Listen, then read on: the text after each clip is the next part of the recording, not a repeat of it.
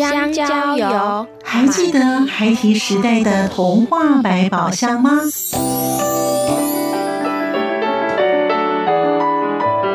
我是桂文雅，世界是一本美丽的书。我是曹俊彦，从小就喜欢画画。我的人生我是王淑芬。当全世界都在下雨，泥泞不堪，全世界。我是王家珍，持续不断，好好的写。我是林世仁，创作儿童文学，让我找到自己生命中的阳光，可以探寻到生命中充满不可思议的兴奋。现在就跟着徐凡，我们一起施展魔法，回到时光隧道里，一起去挖掘笔尖上孩提的奇幻之旅吧。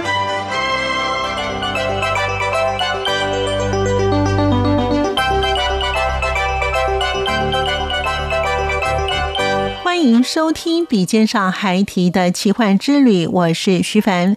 上周我们邀访到的是儿童文学作家周敦林老师。由于老师的内容精彩，因此我们分成上下两集播出。上周我们知道老师在求学的过程，以及他之后也完成了儿文所硕士的学位。老师也谈到他后来的著作。周老师他的写作方式非常的多元化。老师的作品有《山海经》里的故事，《南山先生不传秘方》，每天一篇故事，十天学会一百五十个成语，以及老师最近出的《南山先生的药铺子》，还有呢非常有趣的来自月亮的代课老师。敦林老师也谈到，在他进修的时候，他累的时候，他休息的方法竟然是写作。这些林林总总，待会在节目当中与我们听众朋友分享。欢迎收听。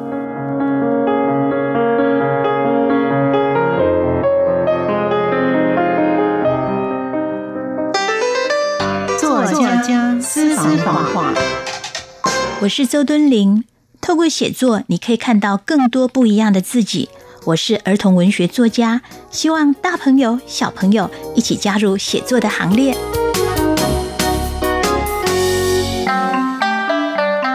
声音印象馆单元。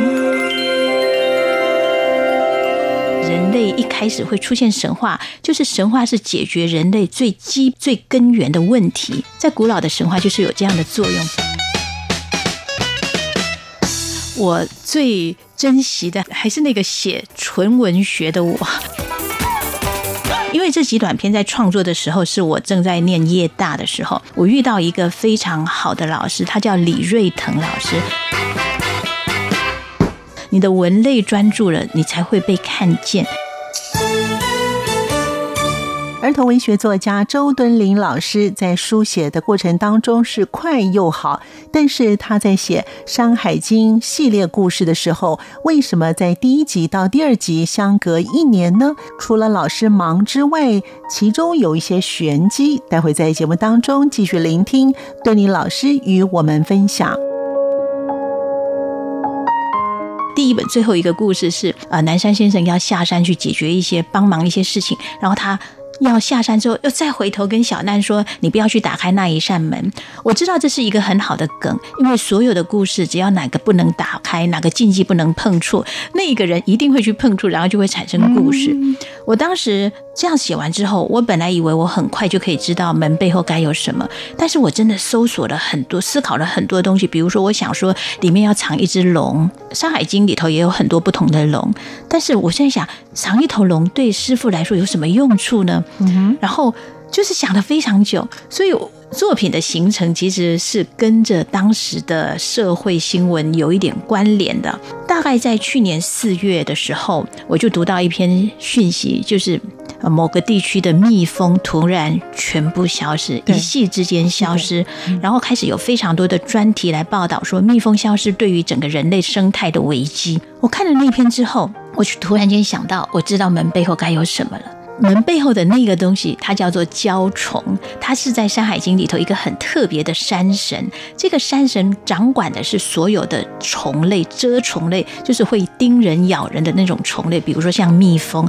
然后它的特点就是它来去无踪，所以呢，我就想到，我知道了，必须要是一个蛟虫在里头，然后它有两两个头。当我写到第二本的最后。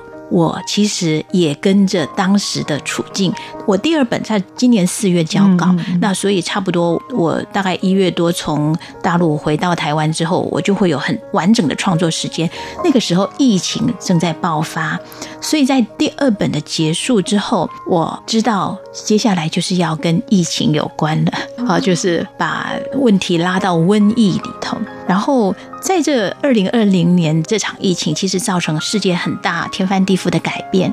所以在第三本里头，结合庄子《逍遥游》的一些概念。所以我希望说，整系列读完之后，人们能够从神话里头学到的呢，不是那些奇奇怪怪的东西，而是神话在人类一开始会出现神话，就是神话是解决人类最基本、最根源的问题。在古老的神话就是有这样的作用，比如说人类如何起源啦，人类该往哪里去啦。其实这些问题因为都无解，所以靠着一个又一个的神话，其实是传达这样子的安定人心的一个答案。所以我写完之后，我觉得南山先生应该可以退场了。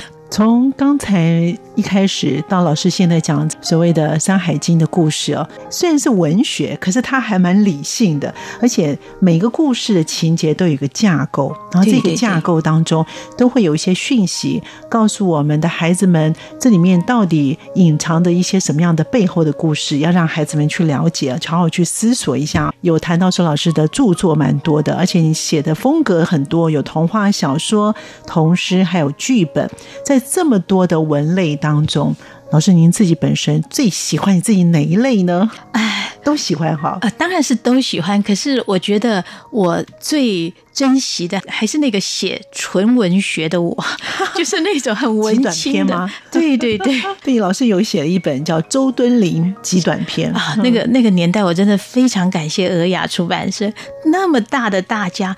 然后他极短篇好像也才出个十几本嘛，第一本是爱雅，你看多大牌呀！我居然能够跟那些人同系列的书籍，我觉得非常感谢当时愿意出版的老板。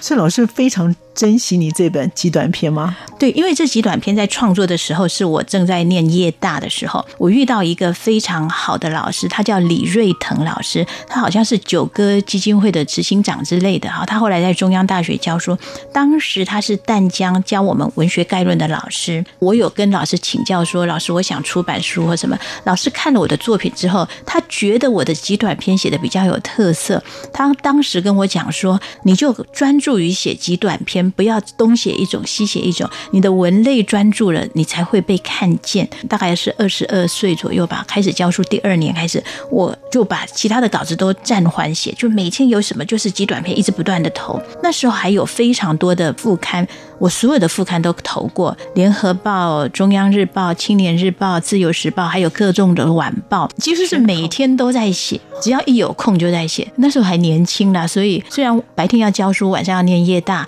然后。念完之后，为了要休息，就写一篇稿子。你写稿子还休息？是的，是的。只要是不同的文类在书写的时候，对我来说就已经是切换了。所以就是一个很爱写的人。没有人比得上周敦林老师。其实老师的作品非常的有想象力啊，而且老师声音也很甜美。我想你的学生应该很爱你，讲话呢就是很有特色，然后甜甜的。如果又讲很多的故事给孩子们听的话，在你班上的孩子都很幸福。老师有一本呢，就是《月亮来的代课老师》。是的，这灵感。怎么来的？我一看这个书名的时候，我就说：“哦，这个超有想象力，而且创造力也十足。”怎么想到这个灵感的？这本书的所有的作品都之前在《规日报》刊登过，然后后来是小兵出版社出版。写这一本书的时候，其实我还算是比较年轻的老师，我教了一班非常特别的学生。这一班的学生他们多特别呢？就是非常的聪明。我那时候年轻，我一直对学生都是很好的，都不会发脾气，也不知道如何发脾气。所以你说那种学生骑到我头上的确会，可是，一般学生就是那样的特质。说一下他们的事情好了，比如说呢，我曾经在地上画圈圈叫他们罚站，当他们罚站的时候。都很乖哦，就站在那边。然后接下来那个人又犯同样的错误，又再叫一个人过来，然后再画一个圈，在讲台旁边就三个圈了。然后他们在在圈圈里头还是扭来扭去，故意在我背后做鬼脸什么，让下面哈哈大笑。我就不知道该怎么办，我只好假装生气，板着脸说：“你们这样子都没有改过，老师下课的时候你们继续罚站。”那他们都没有生气哦，就说：“老师是的，老师我们不不会跑。”下课我上课再回来，发现教室好热闹。为什么？那三三个圈圈变成他们三角。抓人，他们排队一二三，像那个大风吹一样，看看你能不能够撞到别人，还是怎么样，玩的可开心嘞。这还是只是其中之一。那这个班学生呢，我也是在这个班玩了非常多的游戏。当时国语实小已经没有什么合作社了，然后也没有任何好玩的事情。嗯那我的这个班呢，我有一天就突发奇想，我就说说我们在教室里来弄园游会好不好？他们一听，他们都非常的有兴趣。我们就某一天。在我的教室里头就办那种要付费的园游会，然后他们发明了好多种新的小的游戏，比如说都是我以前国中或者是 反正我看来的玩，比如说呢，在一个玻璃杯上面放一个卫生纸，然后把一个硬币放在上面，然后你一支香我一支香，然后慢慢的戳那个洞，看谁戳到那个洞前掉下去的时候你就过关了。好，或者是把很多的玻璃杯上面放乒乓球，然后你这样吹吹吹吹过去，你就过关了。很多关呢，我们大概五六个关，每一组都一个关，然后每个小朋友进来呢，用十块钱，他可以买一张票，可以玩五关。玩完之后，到最后我们会给他一个奖品，奖品是募资来的，就是家长送的。那一天几乎全校小朋友。一下课都过来，一下课都过来，然后我们一直玩到最后一节课。小朋友累得人仰马翻，可是他们都很开心。像这种呢，好玩的学生也让老师过得很开心。可是他们真的很顽皮。我那时候每天都在想，我要用什么方法让他们愿意听我说话，让他们乖一点，所以才会有那一篇 来自月亮的代课老师。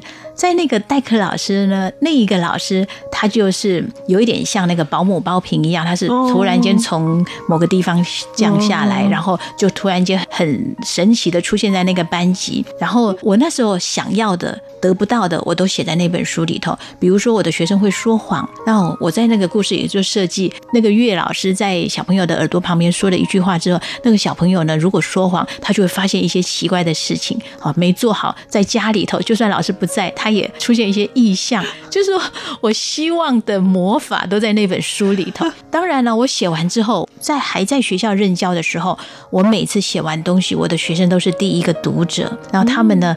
看的也哈哈大笑，然后他们就被我写进去的顽皮事情，他们之后就不会再有那一个顽皮，可是他们会有另外的，所以那一届学生真的是让我脑洞大开，要激发我很多创意的那一个学生。其实我觉得可能是老师的个性啊，还有你的特质，因为换成另外一个老师，可能不是像你这种方法，嗯，可能是用强压式的把它压下来，但是不会像你用这种方式。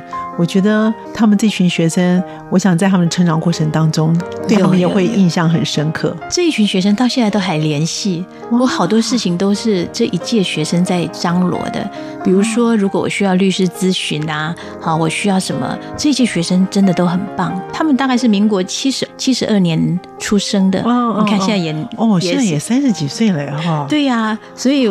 到现在，他们有时候在群赖群主的分享，就说：“哎，这是周老师的书，哎，或者是说我女儿的课本里头有周老师的作品，呢。所以已经到，所以已经到有人叫阿妈的年龄。我老师看起来非常年轻。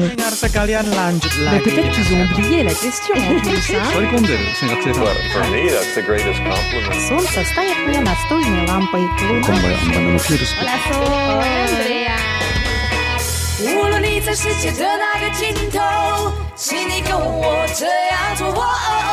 Turn on your radio，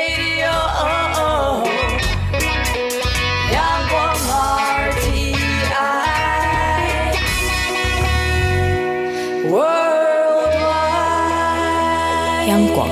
联系世界的桥梁，拥有甜美的声音与笑容的儿童文学作家周敦林老师也谈到，成为一位儿童文学作家需要何种特质，以及如何训练自己的观察力，还有去发问，并且用感官去感受。把你的感觉给书写出来。至于有更多的内容，我们卖个小关子，待会回来。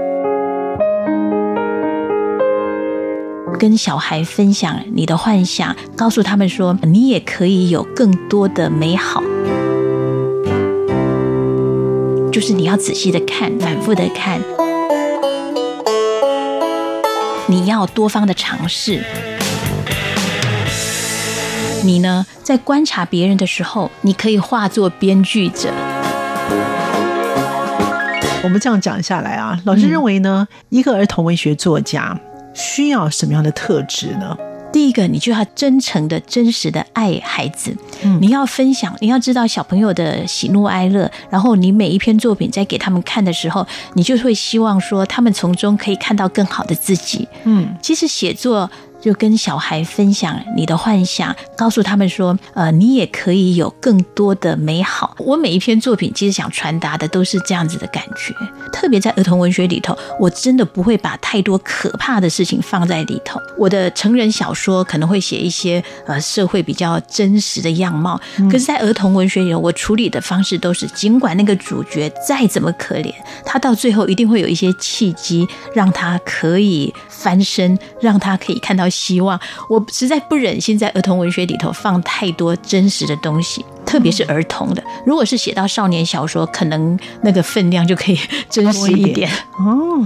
所以老师很有顾虑到，现在让小朋友还是有一个舍不快乐的想象空间。对我舍不得让小孩读到太可怕的东西 啊！新闻报道可能要好好的思索一下，小孩最好不要看太多新闻。老师拥有非常敏锐的观察力，那这个敏锐的观察力，老师是可以训练的过来的吗？可以的，怎么训练呢？通常我跟小朋友会分享几点哦。第一个呢，就是你要仔细的看，反复的看，有一些东西不会跑走的，你就反复的看。然后第二个呢，就是你要练习发问，有一些东西你看了，你可能会不懂，你就得问。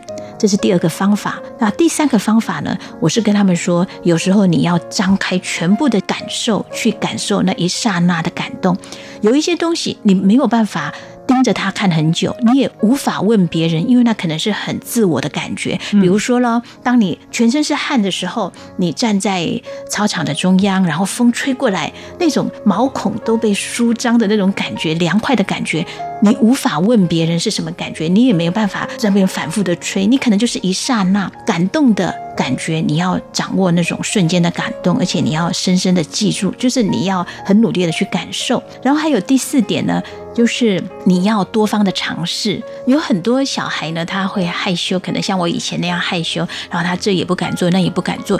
我会跟小朋友说，其实这都很可惜，你可能很怕丢脸啦，然后你不愿意去尝试。如果愿意尝试的话，你会多很多不一样的经验，这些经验以后都会化成你的养分。然后我跟小朋友分享的第五个要点就是，你呢在观察别人的时候，你可以化作编剧者。比如说呢，远远有两个人正在吃饭啦，你。你可以在他们头上都长出对话框，想一想他们正在说什么。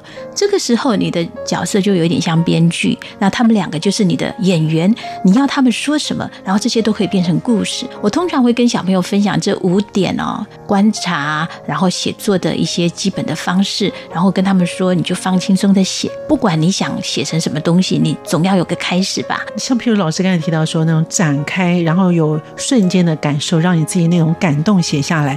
可是有些人的文笔其实并不好，那他写的很平白直述，一点美感都没有，那怎么办呢？老师，那种感动啊是最难掌握的，因为很多小孩他就是都没有去感觉，嗯，所以我有时候，比如说有一次我们那一天的学童午餐是咖喱，大家都说很好吃。然后我就稍微问一下，说怎么好吃呢？这一口吃慢一点，哈，然后告诉你感觉吗？啊，不用跟我讲。然后呢，如果你觉得这一口跟前面那几口有不一样的话，你就点点头。因为其实很多东西叫他跟我讲，其实。都有一点强迫了，所以就叫他先感觉。刚刚你提到的说他写的不好，写的不好一点都不是问题，就开始写就可以了。一开始他可能只能够用很简单的句子：“我今天吃了很好吃的咖喱，香香的。”可能只有这样子。这个时候他只要能够写出这样子，就是一个好的开始。我还会跟小朋友们分享，就是那个一万小时的理论哈。我跟他们说，如果你愿意在你喜欢或者是你想加强的事情上花了一万个小时在钻研，我保证你一定成为专家。我甚至在演讲的时候，跟曾经跟好几个小朋友、好几个学校的小朋友定这样的约定，说呢，从现在开始，你每天持续写一段文字，只要超过五十个字就好，每天。你超过一百天之后，请老师验证之后跟我讲，我送你一本我的签名书。这么多场演讲下来呢，其实真正能做到的孩子不多。可是有做到吗？有有有，有一个小朋友，他不但写了，他还打算出一本书。哇，你会不会看到以前的影子？有啊，因为当时我以为他写的是。普通的作品，可是当他妈妈传给我看的时候，他妈妈说听了我的演讲之后，他回去就开始写。那个小孩很喜欢观察生物，所以他写的作品就有一点像法布尔的昆虫记。哦，他就开始写他的蜘蛛啦或什么，他就其实真的有养哦，就是一段一段的写。我一看我觉得很惊艳哦，因为我本来以为是写日记那种东一篇西一篇，没想到是很有系列的。换我开始问他说你到底怎么完成的？他就说先列大纲，因为我跟他们说可以先列大纲，我的写作计划给他们看，说。先先列大纲，他就是先列几篇的大纲，然后想到哪里就写哪里，就是每天就这样子东补一块西补一块，最后他就把整篇完成了，大概两万多字。然后我也替他找一个画家帮他画，因为家长愿意出资嘛，所以他们之后会出版哦。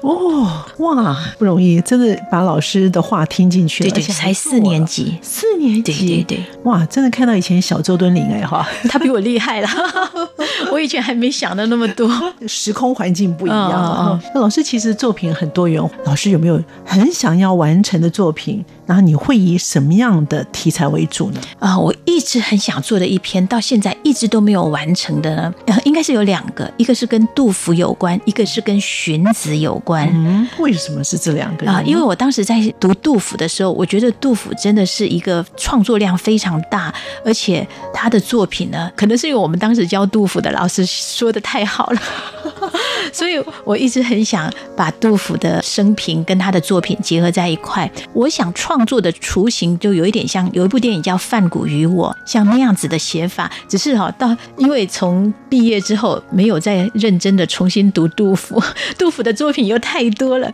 所以这个议题就一直被搁置。然后另外一个是荀子哈，会读荀子，会想要写荀子，也是因为老师教的很好。然后荀子他的思想其实是跟老子有一点关系，因为在道家跟法家其实是有一点点因缘的。我越接近这种年龄，越觉得我的思想是靠近道家了。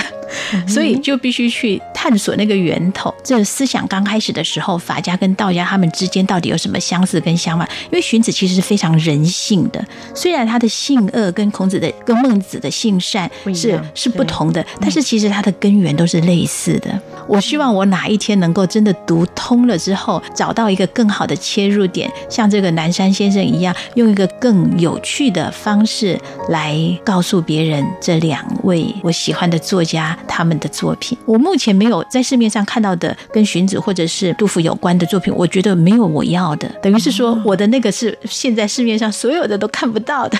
那这样表示完成度也比较难，就是要有一个切入点。这个作品会是要给小朋友看呢？对呀，就是给小孩看，小朋友看呀。哇，太好，我们很期待，我努力。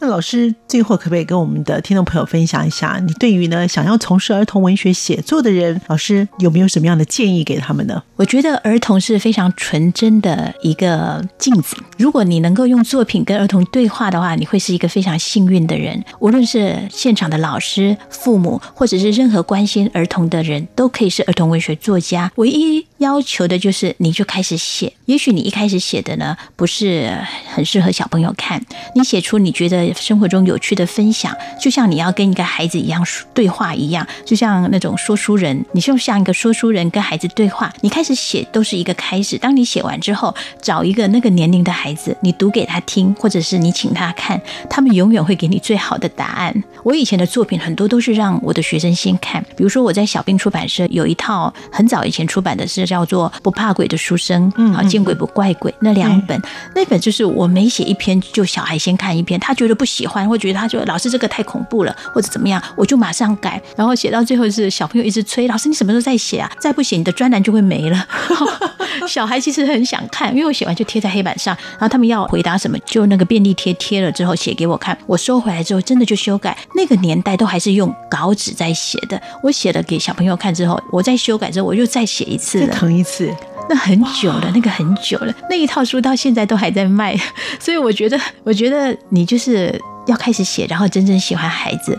当然，我们要让孩子看到是真诚、美好又很有希望的一个世界，因为唯有孩子觉得未来是美好的，我们的未来才会更美好。所以从头到尾，老师当时选择的师专念是对的。如果太正确了，如果你念的一般的高中，上了大学，或许这个想法又不一样了哈。哦。有一首诗叫做《不一样的路》，是吧？人间有两条路哈。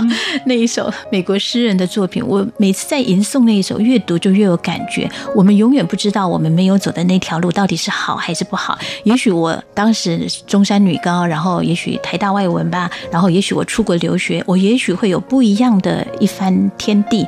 可是绝对不会是我现在这种状况。我也许会很喜欢那个没有走过的路，但是我真正的蛮喜欢我现在已经走的这一条路。今天我们邀访到了儿童文学作家周敦颐老师，我觉得非常的棒，我自己本身也吸收了很多。我们非常谢谢老师到节目当中来，也祝福老师，我们赶快看到这两本杜甫跟荀子的书。也谢谢听众朋友的收听，我们下次见了，拜拜。